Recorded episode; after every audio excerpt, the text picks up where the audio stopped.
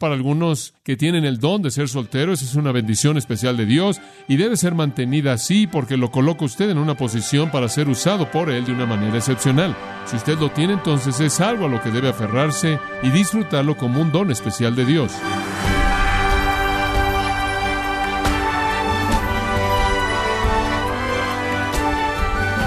Le damos la bienvenida a esta edición de Gracia a vosotros con el pastor John MacArthur. Puede ser una de las circunstancias más impredecibles y desgarradoras para los cristianos. ¿Qué debería hacer si usted está casada con un incrédulo? ¿Debería continuar casado o irse? Bueno, a continuación el pastor John MacArthur da una mirada a lo que dicen las escrituras acerca de los cristianos casados con incrédulos en la serie titulada Lineamientos para la soltería y el matrimonio en gracia a vosotros. La última vez vimos los versículos 1 al 7 y vimos en los versículos 1 al 7 principios generales acerca del matrimonio. Y lo que Pablo dijo, a manera de un resumen breve, es esto. El matrimonio es normal, el matrimonio es para la mayoría, entonces ahí está el principio general. El matrimonio es normal, la soltería es la excepción, es un don de Dios. Si usted lo tiene, entonces es algo a lo que debe aferrarse y disfrutarlo como un don especial de Dios. Ahora, él toma ese principio en los versículos 8 al 16 y lo aplica a cuatro grupos. Cuatro grupos. Primer grupo es la gente soltera. Segundo grupo es la gente que está casada y ambos son cristianos. Tercer grupo, aquellos que están casados con un incrédulo que quiere quedarse. Cuarto grupo, aquellos casados con un incrédulo que quiere irse.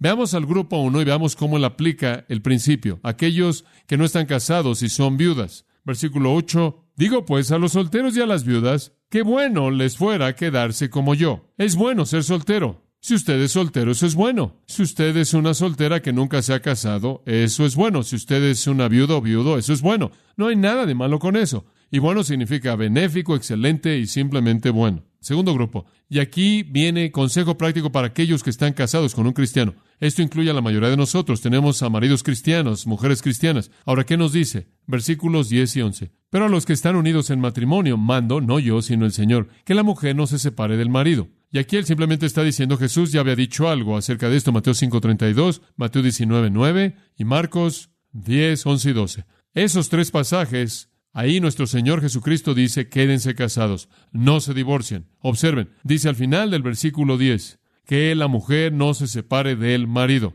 La palabra separe es un término técnico para divorcio. No se divorcie de su cónyuge. Dice usted, bueno, ¿por qué es que dos cristianos van a querer divorciarse? Bueno, en Corinto, como usted puede ver, estaban diciendo, bueno, el celibato es la única manera de vivir. Una vez que te conviertes en cristiano, debes dejar toda la parte física y debes entregarte a Cristo. Ahora vamos a divorciarnos y separarnos y entregarnos a Cristo. Él dice, olvídenlo, no hagan eso, no se divorcien. No hay divorcio tolerado entre cristianos. Dios odia el divorcio. Malaquías 2. Aborrezco el repudio. Dios dice, odio el divorcio. Él condenó a los israelitas. Él dice, han transgredido en contra de la esposa de su juventud. Están divorciándose el uno del otro. Ahora, algunos de los corintios ya lo habían hecho, era demasiado tarde. Dos cristianos corintios habían decidido que debían divorciarse por razones espirituales, entre comillas. ¿Puede imaginarse usted cómo sería eso? Si la Biblia dice, puedes divorciarte si quieres entregarte de manera total al Señor, ¿Puede imaginarse lo que eso haría? Todo el mundo estaría usando esa excusa simplemente para deshacerse del cónyuge que no querían. Bueno, nos estamos divorciando por razones espirituales. La realidad del asunto es que has tratado de deshacerte de ella por años y acabas de encontrar un versículo para probarlo, usted sabe, y ahora puedes.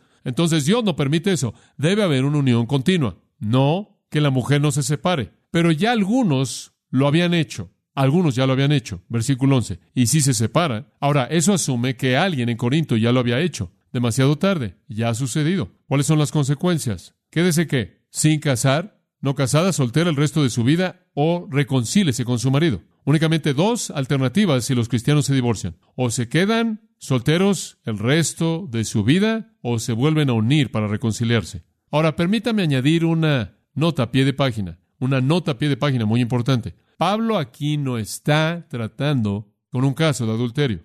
Eso no está en su discusión. En casos de adulterio, escúchame, el divorcio se permitía entre cristianos. Cuando un cristiano comete un acto adúltero, Dios permite que se rompa ese vínculo matrimonial. Mateo 5:32. Os digo, el que deja a su mujer, excepto por causa de fornicación, y eso podría ser pecado sexual de todo tipo, excepto a causa de fornicación, hace que ella adultere, y el que se casa con ella, con la que está divorciada, comete adulterio. Excepto por fornicación no hay divorcio, pero en el caso de la fornicación Dios dice hay divorcio. Mateo 19, 9, lo mismo. Y yo os digo que el que repudie o deje a su mujer, a no ser por causa de fornicación, y se case con otra, comete adulterio. La única base que Jesús jamás dio para la disolución de un matrimonio fue inmoralidad sexual. Y cuando eso ocurre, existe el derecho al divorcio. Eso es muy claro, inclusive en el caso de José. Usted recuerda que en Mateo 1,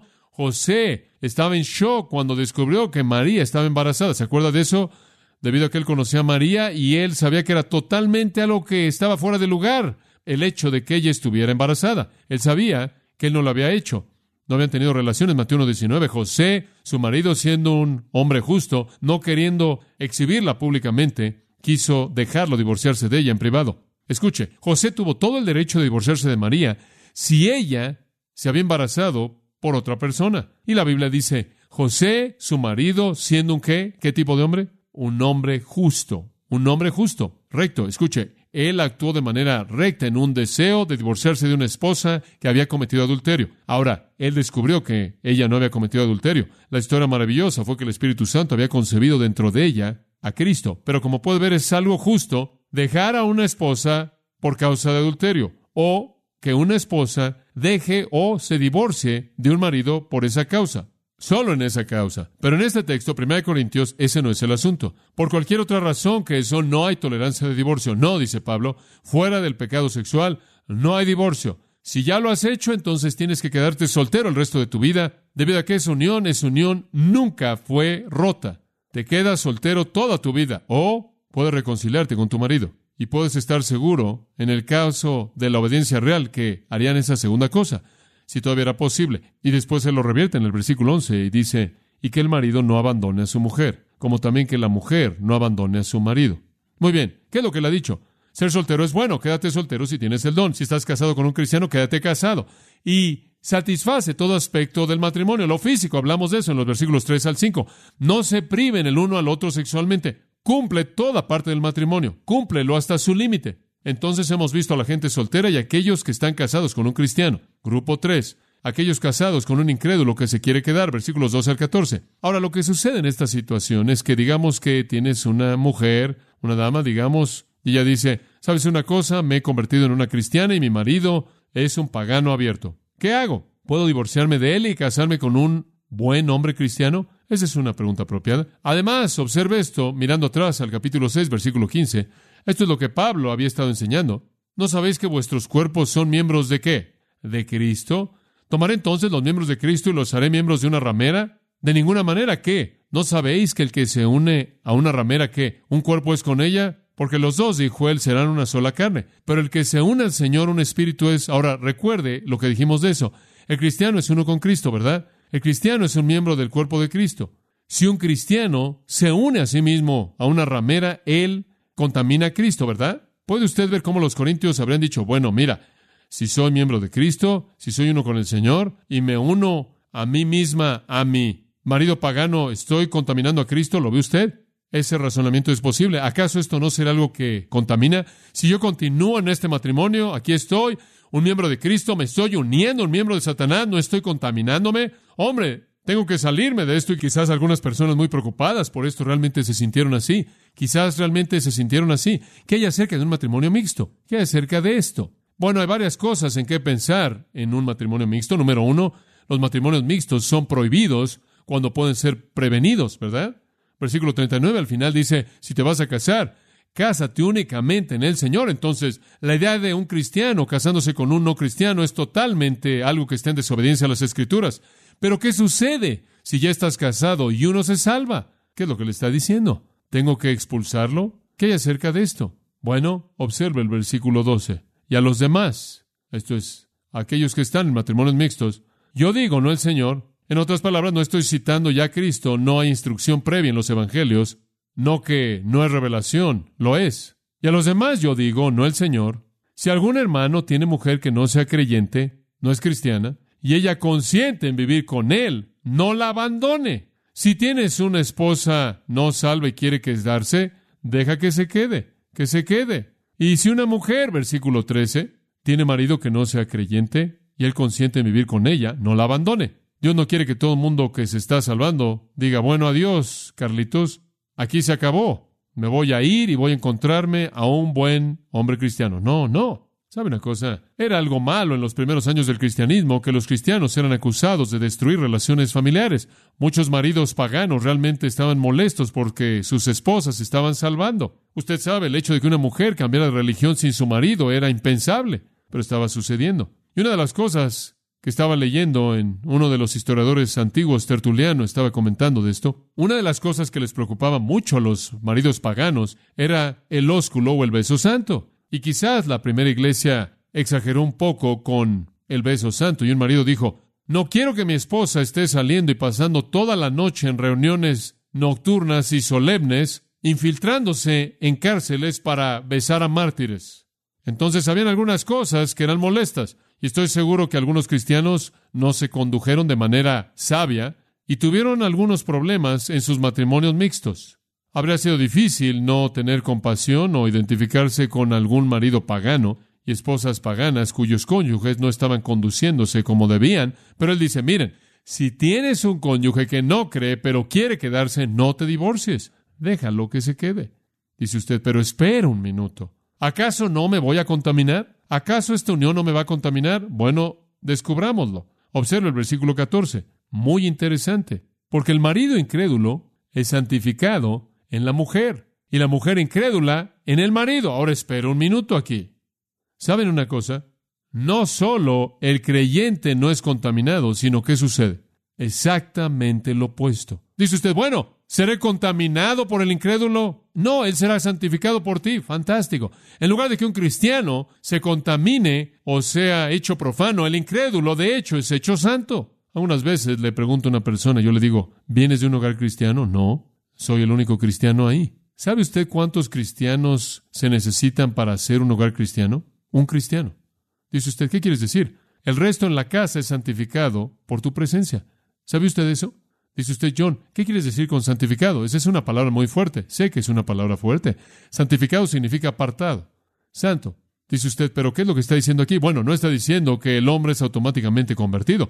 No está diciendo si un marido no cree, él es salvo de cualquier manera simplemente porque él está casado con una cristiana. No, no, no está diciendo eso. No está diciendo una esposa incrédula es salvada automáticamente simplemente porque ella está casada con un marido cristiano. Bueno, ¿qué es lo que la palabra santificado significa? Bueno, esto es lo que llamamos santificación matrimonial. ¿Y qué quieres decir con esto? Bueno, ese es simplemente un término para distinguirla de santificación espiritual y personal. Usted se vuelve apartado para Dios y santo cuando usted cree en Cristo, pero simplemente habiendo estado en un hogar o vivir en un hogar en donde alguien es un cristiano, tiene una influencia santificadora. Pablo no quiere decir que el incrédulo es automáticamente hecho un cristiano por el matrimonio, pero lo que él quiere decir es que el matrimonio es beneficiado y toda persona en la casa cosecha el beneficio. Por ejemplo, dos personas cuando se casan se vuelven qué? Una. Si Dios bendice a una de ellas, uno de ese uno, entonces el otro va a recibir algo del beneficio, ¿verdad? Eso es todo lo que está diciendo. Oiga, si usted es un no cristiano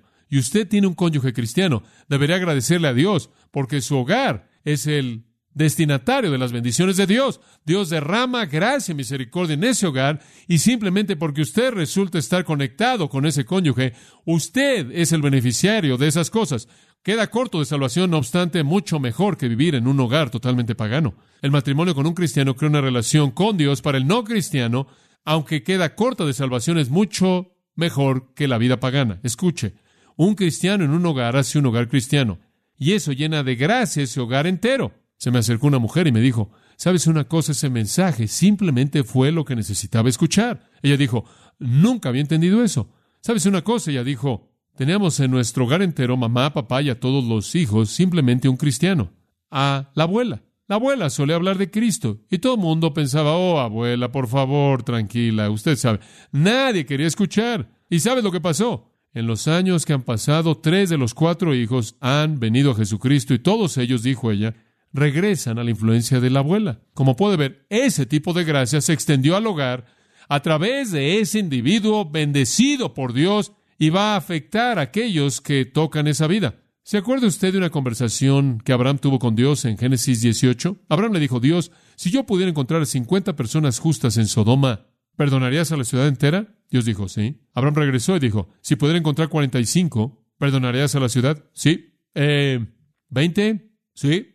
Eh, Dios, si pudiera encontrar 10, ¿perdonarías a la ciudad? Sí. No puedo encontrar a 10, ¿verdad? Pero sabe una cosa, 10 personas justas pudieron haber sido el medio de bendición de una ciudad entera de personas. ¿Por qué? Porque simplemente estar cerca del pueblo de Dios significa que usted recibe algo de su bendición santificadora. ¿Sabe una cosa? Usted podría estar en un hogar en donde solo hay un cristiano y sabe una cosa, usted es el beneficiario de la bendición de Dios en la vida de esa persona. Porque Dios ve a mamá y a papá como uno, y Dios ve a mamá y a papá y a los hijos como una unidad, ¿no es cierto? Y Él no puede derramar bendición en uno independiente del resto, porque a sus ojos están unidos de manera íntima. Y sabe una cosa, si usted no es cristiano, pero su cónyuge lo es, usted realmente debería agradecerle a Dios, porque usted vive en un hogar en donde Dios está operando, porque usted es el beneficiario. Y sabe una cosa, es como cuando su esposa recibe una herencia enorme y usted no tiene nada que ver con ella. Usted ni siquiera está relacionado con la gente, pero hombre, usted puede disfrutarlo. Es lo mismo. Usted ni siquiera está relacionado con Dios, pero usted está disfrutando de los beneficios que Él está derramando en ella. Es algo bendito que un incrédulo esté casado con una cristiana. Que se quede así. Cristiano, si tu cónyuge quiere quedarse, entonces deja que se quede y perciba la bendición de Dios. ¿Quién sabe a qué puede llevar esa gracia santificadora matrimonial? quizás lo puede llevar a la gracia salvadora, ¿verdad? Ahora, Pablo da un paso más hacia adelante.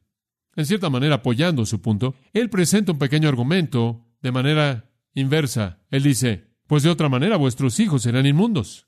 Él está diciendo, si tú fueras contaminada por un incrédulo, entonces tus hijos serán los productos que estarán contaminados, ¿verdad? Y aparentemente eso es lo que algunos de los corintios estaban diciendo.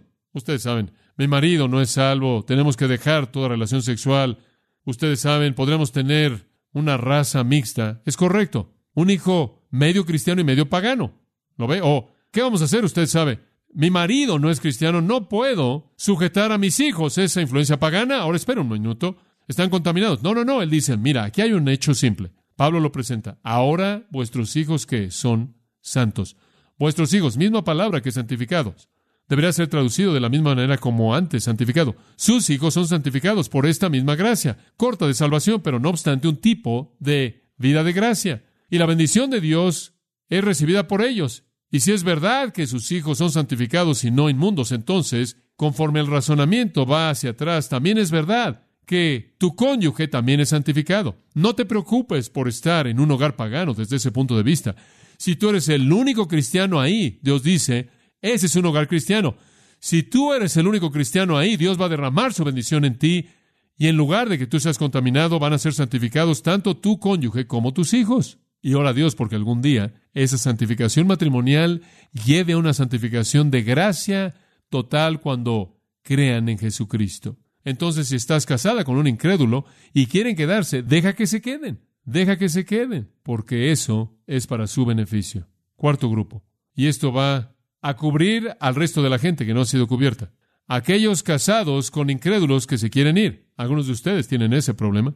Tienen un cónyuge incrédulo y él no puede tolerar tu cristianismo y él quiere salirse del matrimonio. Versículo 15. Pero si el incrédulo se separa, pelea con él. ¿Es eso lo que dice? No dejes que se vaya. ¿Quién le dará el evangelio? ¿Es eso lo que dice? Dice que sepárese. Dices, John, no hable conmigo, hable con el cielo. ¿Se da cuenta? Está ahí. Si el incrédulo se separa, sepárese. En otras palabras, aquí es donde el incrédulo inicia el divorcio. Deja que se vaya. No pelees el divorcio, no vayas a la corte y pelees con él, simplemente deja que se vaya. Si él quiere irse, deja que se vaya. La palabra separa, de nuevo, se refiere a divorcio. Es un término técnico para divorcio. El incrédulo se divorció del creyente y el creyente y al creyente se le dice, deja que se vaya. No pelees. Dice usted, no peleé, pero ¿qué va a pasar conmigo cuando Él se vaya? Aquí me quedé de por vida, no hay adulterio y no puedo enfrentar eso. No, no estás ahí, no estás condenada a esa situación de por vida. Observa el versículo 15. Pero si el incrédulo se separa, sepárese, pues no está el hermano o la hermana sujeto a ¿qué? Servidumbre. En semejante caso, ¿sabe una cosa? Usted está qué? Libre. ¿Libre de qué? De esclavitud, de servidumbre. ¿Servidumbre a qué? La única servidumbre a la que hace referencia el matrimonio, la servidumbre del matrimonio. Usted tiene libertad. ¿Libertad de qué? De volverse a casar. Eso es lo que le está diciendo. Usted tiene libertad de volverse a casar. Ya no está bajo servidumbre. Y la palabra servidumbre es la palabra que es usada en Romanos 7.2 cuando habla de matrimonio, de estar ligado por la ley un marido. El matrimonio es servidumbre. En el vocabulario de Pablo, y él está diciendo aquí, estás libre de ese matrimonio. Dice usted, sí, pero hombre, ciertamente no podrías volverte a casar. ¿Por qué? No dice eso. Cuando Dios quiere decir que usted no se puede volver a casar, él lo dice. Versículo 11.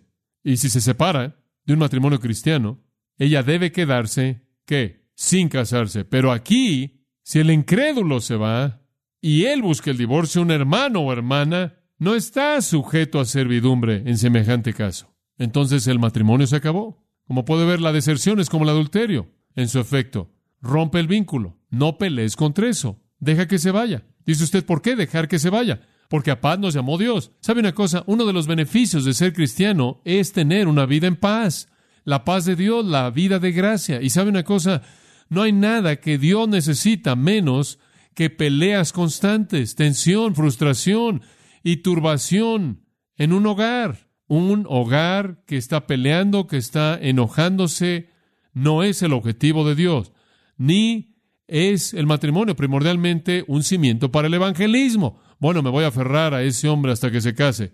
¿Sabe una cosa? Usted simplemente va a empujarlo a que se vaya. Si él se quiere ir, deje que se vaya. Deje que se vaya rechazando el cristianismo, no odiándolo usted. Pero va a haber una objeción, porque algún cristiano concienzudo va a decir, ahora escúchame, si yo hago eso, si dejo que se vaya, pierdo la oportunidad de ver que se salve.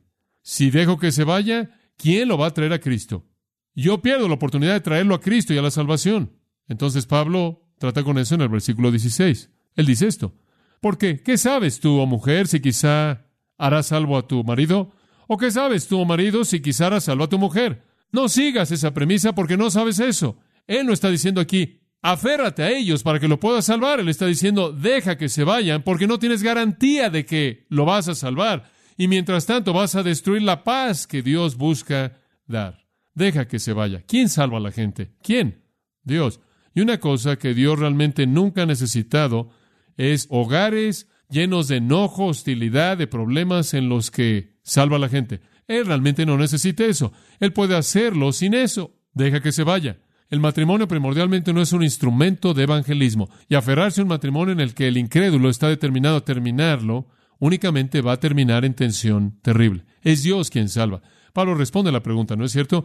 ¿Qué tal si eres soltero? ¿Es bueno eso? Es bueno, sé soltero. Dios te ha dado un don, sé soltero, úsalo para su gloria. Pero si te estás quemando, cásate. Bueno, ¿qué tal si estás casado con un cristiano? ¿Qué haces? Quédate casado con él. Cumple ese matrimonio hasta su límite, físicamente y en todo sentido. Bueno, ¿qué tal si estás casado con un incrédulo que se quiere quedar? Deja que se quede y llena de gracia su vida y la vida de tus hijos con tu bendición que viene de Dios. Bueno, ¿y qué tal si se quiere ir? Deja que se vaya porque Dios te ha llamado a paz. Pero ¿quién le va a dar testimonio a él? No te preocupes de eso, ni siquiera sabes si eres el instrumento. Dios sabe y Dios lo va a hacer a su manera. ¿Cuál es el beneficio de todo esto? Únicamente puedo decirlo de esta manera al cerrar. Sea lo que sea que Dios te ha dado como tu estado matrimonial, acéptalo como su voluntad y maximízalo, aprovechalo al máximo para su gloria. Solo puedo pensar en una canción. Cuando en cierta manera estaba concluyendo mis pensamientos, ¿sabe usted cuál fue? Fue esta. Mi vida es tuya, Dios. Aquí está mi respuesta. Que se haga tu voluntad, Señor, que se haga tu voluntad. Tú eres el alfarero, yo soy qué? Yo soy el barro. Moldéame y confórmame a tu voluntad. Eso es todo. Si has escogido hacerme soltero, eso es bueno. Si has escogido que me case, eso es bueno. Si has escogido que esté casado con un incrédulo que se quiere quedar, eso es bueno. Si has escogido que yo me case y estoy casado con un incrédulo que se quiere ir y se va, eso es bueno porque estoy libre y quizás Dios tiene a otro para mí. No sé lo que Dios quiere para usted, pero esto sé, que su voluntad tiene un propósito y será fructífera conforme permanecemos en ella. Vamos a cerrar en un minuto con simplemente oración, pero quiero decir esto. Asumimos, cuando enseñamos la palabra de Dios, que el Espíritu de Dios, en cierta manera, toma las palabras y las lleva a su corazón y en cierta manera eso lleva a cabo una obra de plantación. Estuvimos afuera ayer escarbando agujeros en el suelo y metiendo plantas y pensé en el Espíritu Santo como Él simplemente toma la palabra y la planta. Y sé que Él ha hecho eso en su vida hoy y quizás en respuesta a lo que Él está haciendo, usted está sintiendo algunas cosas en su interior y usted está diciendo, ¿sabes una cosa? Quiero decir, Dios, tu voluntad, tu voluntad, tu voluntad. Si necesita orar, buscar consejo, en eso quizás simplemente decir, oye, soy uno de esos incrédulos que necesita entrar, he percibido algo de la gracia que en cierta manera fluye en torno a los cristianos y me gustaría ser parte de esto. Sea cual sea la necesidad de su vida, si usted está dispuesto a decirle al Señor, haz lo que quieras conmigo, lo que tú quieras, nos encantaría ayudarle, orar con usted, dirigirlo en la dirección correcta. Deje que Dios haga lo que quiera hacer en su vida hoy para que Él dé el fruto que quiere que usted dé para su gloria. Gracias, Padre, por instruirnos con claridad y de manera práctica. Y oramos porque seamos obedientes a tu voluntad en todas las cosas. Y te alabamos en el nombre de Jesús. Amén.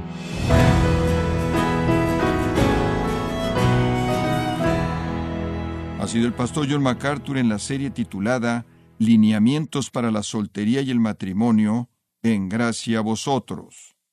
Estimado oyente, tenemos a su disposición el libro titulado Distintos por diseño, escrito por el pastor John MacArthur, en donde nos ayuda a entender y poner en práctica los principios bíblicos para las responsabilidades a desempeñar de los hombres y las mujeres. Puede obtener su copia en gracia.org o en su librería cristiana más cercana. También quiero recordarle que puede descargar en audio transcripción gratuitamente los sermones de esta serie Lineamientos para la soltería y el matrimonio, así como todos aquellos que he escuchado en días, semanas o meses anteriores en gracia.org. Si tiene alguna pregunta o desea conocer más de nuestro ministerio, como son todos los libros del pastor John MacArthur en español o los sermones en CD que también usted puede adquirir, escríbanos y por favor mencione la estación de radio por medio de la cual usted nos escucha en gracia a vosotros. Es importante conocer no solo el país y ciudad de donde usted nos escucha, sino también la radio. Para quienes contactan nuestro ministerio por primera vez, pueden solicitar una copia del mensaje de promoción sin costo alguno, un mensaje por oyente únicamente. Si usted vive en los Estados Unidos o Puerto Rico, escríbanos a Gracia Vosotros, P.O. Box 4000, Panorama City, California 91412. O puede escribirnos a través del siguiente correo electrónico radio arroba gracia.org. Queremos agradecerle su tiempo y sintonía en nombre de John MacArthur y del personal de este organismo e invitarle para que nos acompañe en la próxima edición y así juntos continuar desatando la verdad de Dios un versículo a la vez en gracia a vosotros.